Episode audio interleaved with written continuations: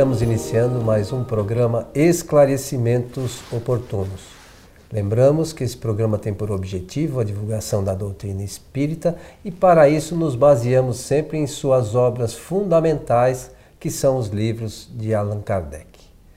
Como sempre, conosco, Milton Felipelli. Estamos certo, aqui Milton? presentes, ao seu lado sempre, com muita alegria, é, neste ano que se inicia, né? É. Este ano que se inicia, junto dos nossos técnicos aqui nossa sociedade, para continuarmos com este trabalho da divulgação da doutrina espírita.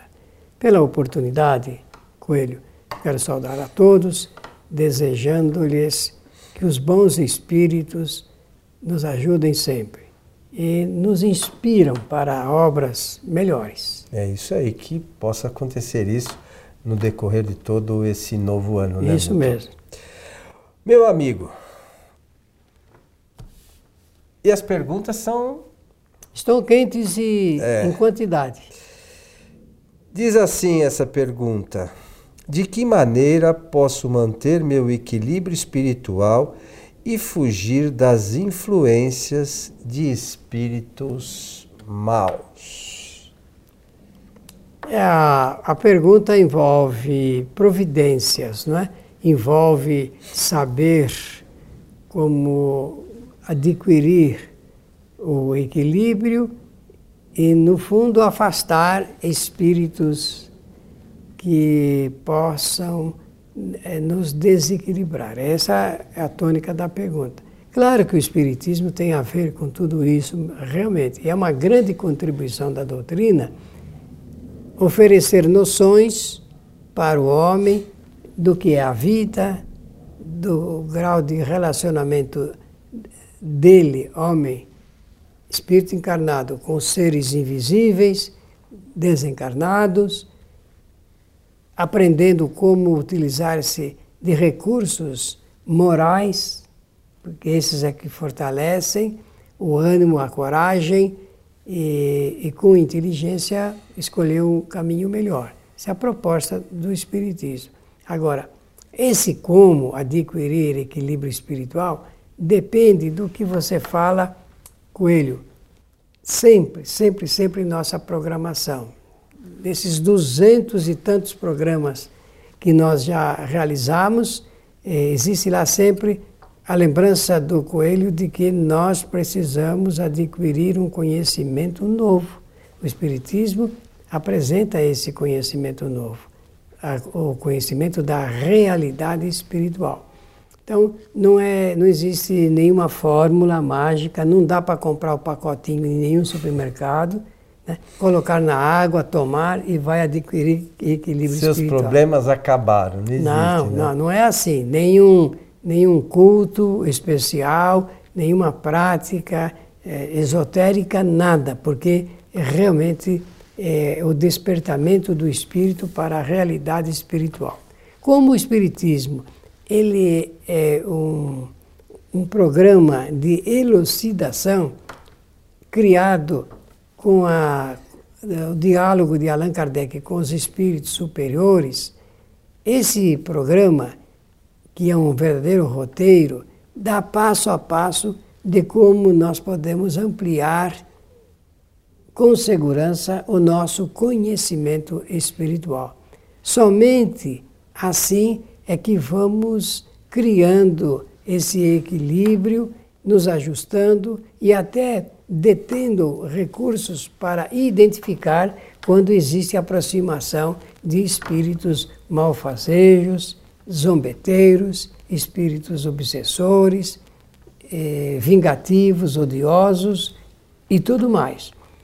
Agora, eu preciso entender que quando a pessoa fala de equilíbrio espiritual, ela não está somente se referindo à influência de espíritos porque equilíbrio, é, equilíbrio espiritual é, tem a ver muito com a maneira como eu penso, com a maneira como eu sinto, quais, quais são os, os variados graus das minhas emoções.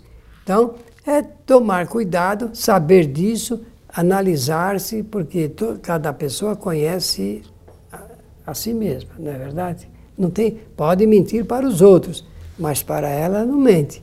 Então ela tem que saber o que realmente se passa em seu interior. Equilíbrio espiritual existe a partir do desequilíbrio, da mudança do desequilíbrio interior e da mudança do desequilíbrio exterior. Bom, é, só, só para lembrar, na verdade, na verdade, na verdade, o Espiritismo não traz nada de novo. Tudo que o Espiritismo é, fala são coisas que sempre existiram no universo. Né? Então, é, é, essas leis que o Espiritismo traz, lei, reencarnação, causa e efeito, isso, sempre existiu. São não leis foi naturais. criação. São leis do Criador. Então, é, só é, Kardec e os espíritos superiores tiveram cuidado de trazer isso de uma forma mais inteligível para todos nós. Uma outra questão é, é que eu acho de extrema importância para a gente é, se abster das influências, é, é, a gente precisa saber primeiro como é que essa, essas influências se dão. Como é que acontece influência espiritual? Pelo pensamento. Como é que nós estamos pensando? Qual é o tipo de pensamento que nós temos tido? O que, que a gente tem feito nesse sentido para ter os pensamentos mais elevados? como é que eu ajo na minha vida, né? Sim. Como é, quais são as minhas atitudes? Como é que eu, eu como é que são os meus relacionamentos? O que que eu estou buscando? Eu, eu, sei, eu conheço o que eu sou, da onde eu vim, para onde eu vou. A doutrina espírita traz essas informações, né? Nós somos espíritos imortais, já tivemos outras encarnações, estamos aqui de novo para aprender mais um pouquinho e seguir adiante. Mas eu, eu sei disso. O que, que eu tenho feito nesse sentido? E aí, o pensamento é uma coisa de extrema importância. É verdade. Então, nós precisamos é, conhecer um pouquinho mais a doutrina, porque não adianta a gente ler uma historinha e achar aquilo lindo. Pode até ser lindo, mas o que traz de ensinamento verdadeiro? Então eu preciso buscar o conhecimento nas obras fundamentais para poder entender o porquê da minha caminhada, quais são os, os passos melhores que eu posso dar aqui. E, sobretudo, sobre o pensamento. A gente não se dá conta. Né? É, o Milton lembra sempre que tem um estudo aí que não é brasileiro nem de espírita, que eu já vi das mais diversos níveis que nós temos, tem alguns, Milton, que dizem que nós temos 10 mil pensamentos por dia, alguns estudos, outros que têm 80 mil pensamentos Isso por dia. E qual, de, dentro desse, que se, seja quanto for, vamos imaginar que seja o mínimo, 10 mil pensamentos por dia. Qual é a qualidade dos nossos pensamentos? E quer saber uma coisa? Allan Kardec escreveu uma matéria para a Revista Espírita e nessa matéria ele escreveu a seguinte frase: Dize-me o que pensas, dir-te-ei quais são as tuas companhias espirituais. É, se a gente entender essa frase, mesmo metade do nosso problema estavam resolvidos, ou As não? pessoas fariam uma vigilância maior em relação ao pensamento. Não que a gente saiba tudo, pelo amor de Deus, a gente também não, derrapa muito. Estamos aprendendo. Nós estamos aprendendo, nós estamos aqui comentando sobre aprendendo. a doutrina. E apresentando o resultado dos nossos estudos.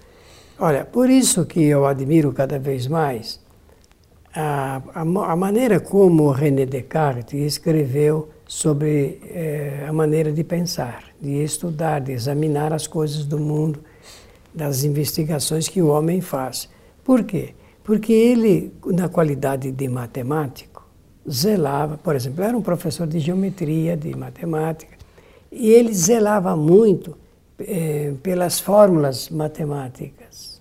Porque o matemático, ele, vê, ele trabalha dentro da área das ciências exatas. Então, é com exatidão, com retidão que ele vai pensando em tudo. E ele apresenta, então, eh, no seu discurso sobre o método, é, quatro pontos para facilitar o nosso entendimento e melhorar a qualidade da nossa vida, melhorando a maneira como nós pensamos, como nós estudamos. Porque nós somos muito complexos para estudar. Nós nos perdemos no manancial é, das figurações, dos conceitos e tudo mais. Então, a primeira coisa que ele ensina, e é por isso que eu gosto quando você chama atenção para esse assunto ligado com o pensamento, que é o seguinte: nós temos que estudar e admitir a verdade. Todo o espírito está em busca da verdade, com arrogância ou não. É, o espírito está em busca da verdade. E ele então facilita no primeiro grau ou degrau do seu sistema que ele examinou, que ele apresenta, ele diz assim: jamais admitir como verdade coisa alguma que não possa ser devidamente comprovada. E o que as pessoas normalmente fazem? Admitem como verdade tudo o que se lhes é apresentado. Não importa a fonte. Sem saber, não, mas não, é, não seria somente a fonte, seria também ir em busca da comprovação. As pessoas não vão em busca da verdade, ficam paradas aceitando coisas que elas leem, coisas que elas ouvem. Eu estou falando por diversos veículos de comunicação e passivamente. Então não dá aquele passo, aquele esforço, nem que seja iniciante ou inicial, para poder fazer a devida comprovação. Até as coisas mais absurdas são aceitas como verdade. Então, quando você diz assim, como é que a pessoa pensa? Ela pensa na comunidade do seu interior e aceita aquelas coisas que são muitas das vezes falsas. E mais cômodas, né? E mais cômodas. Porque, ah, fulano falou, mas é o que você falou. Mas é verdade? E também tem outra questão que já abordamos aqui no meio espírita, a gente vê muito. Ah, foi o espírito que falou. Mas quem falou que esse espírito faz parte dos espíritos perfeitos?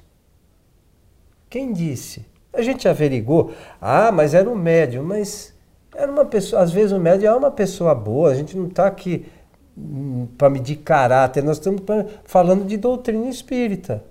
O que, o que falou é condizente com os ensinamentos da doutrina? É isso que a gente precisa estar tá atento. Porque senão a gente acredita em tudo, passa a encarnação e aí a gente retorna para o mundo espiritual sendo espírito e não faz ideia do que seja o mundo espiritual.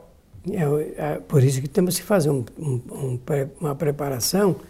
E quem sabe a palavra mais correta seria um, um verdadeiro treinamento para quando chegar o dia da nossa partida, o dia da nossa eh, desencarnação ou o rompimento final, né, rompimento total do espírito com a matéria, nós ingressarmos nesse outro estado, porque é um estado que a gente ingressa e precisa estar detidamente informado, esclarecido para saber onde a gente está e então, como está. É, pois é, é Kardec, lá na Revista Espírita, lembra que evocou espíritos que, antes do, do, do, do enterro ainda do espírito, espírito evocado já, tava, já tinha consciência dos, da sua condição.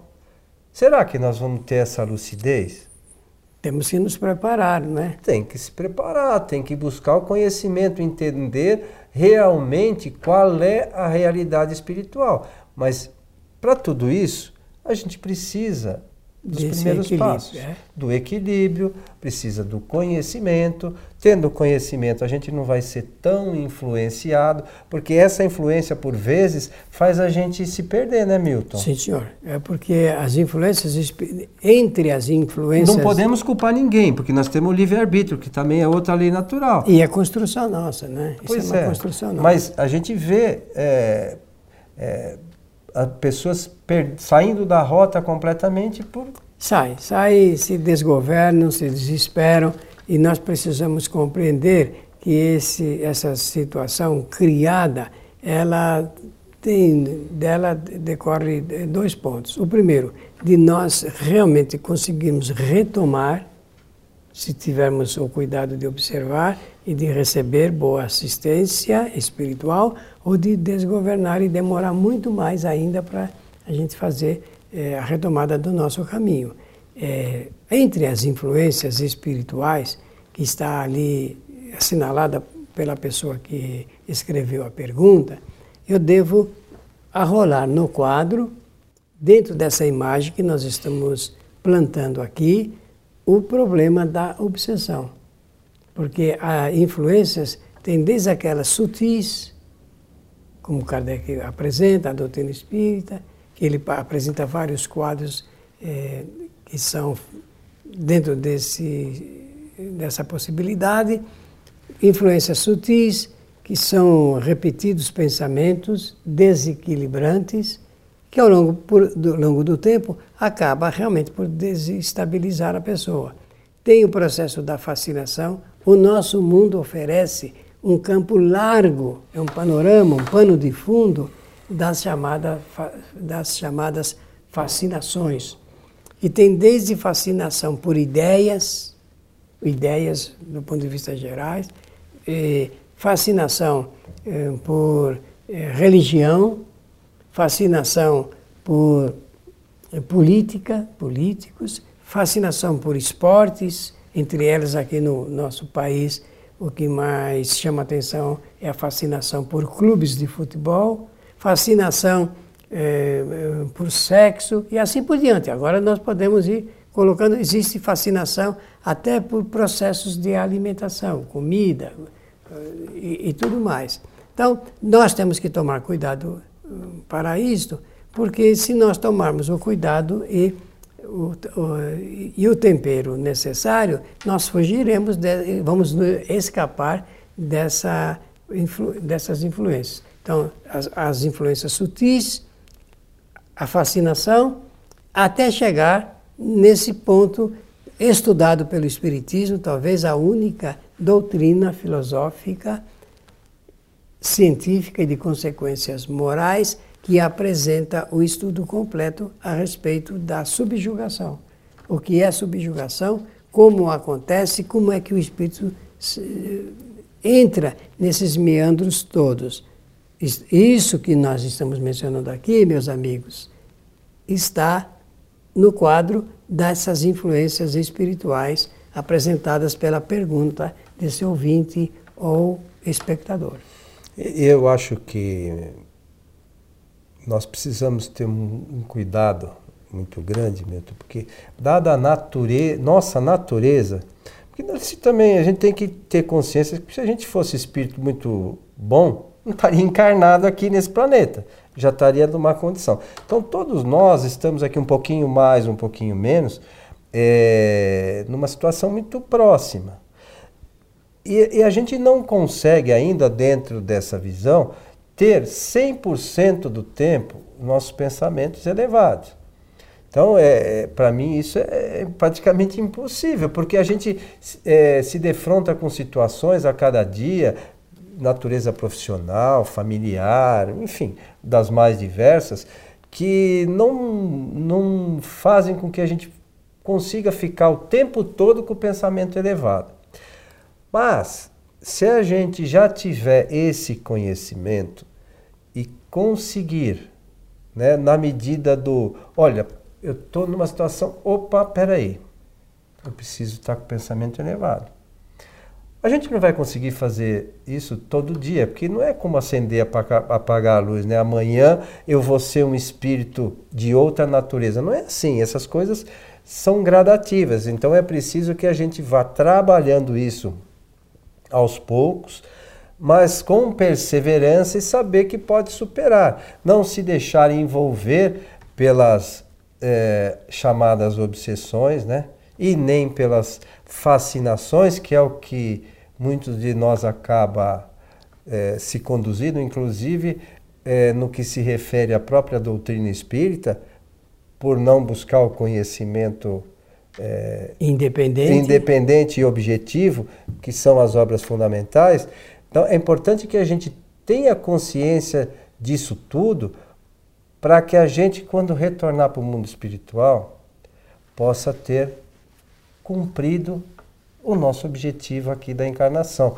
Porque a gente sabe disso, a gente, é, nas obras, na revista espírita, a gente vê lá casos contados de que, que o espírito fez, por que, que encarnou, é, por que, que chegou no mundo espiritual naquela condição. E o que, que a gente faz nesse sentido? O que, que a gente é, mudou a nossa vida para, quando chegar de retorno à erraticidade, estar tá numa condição melhor como espírito?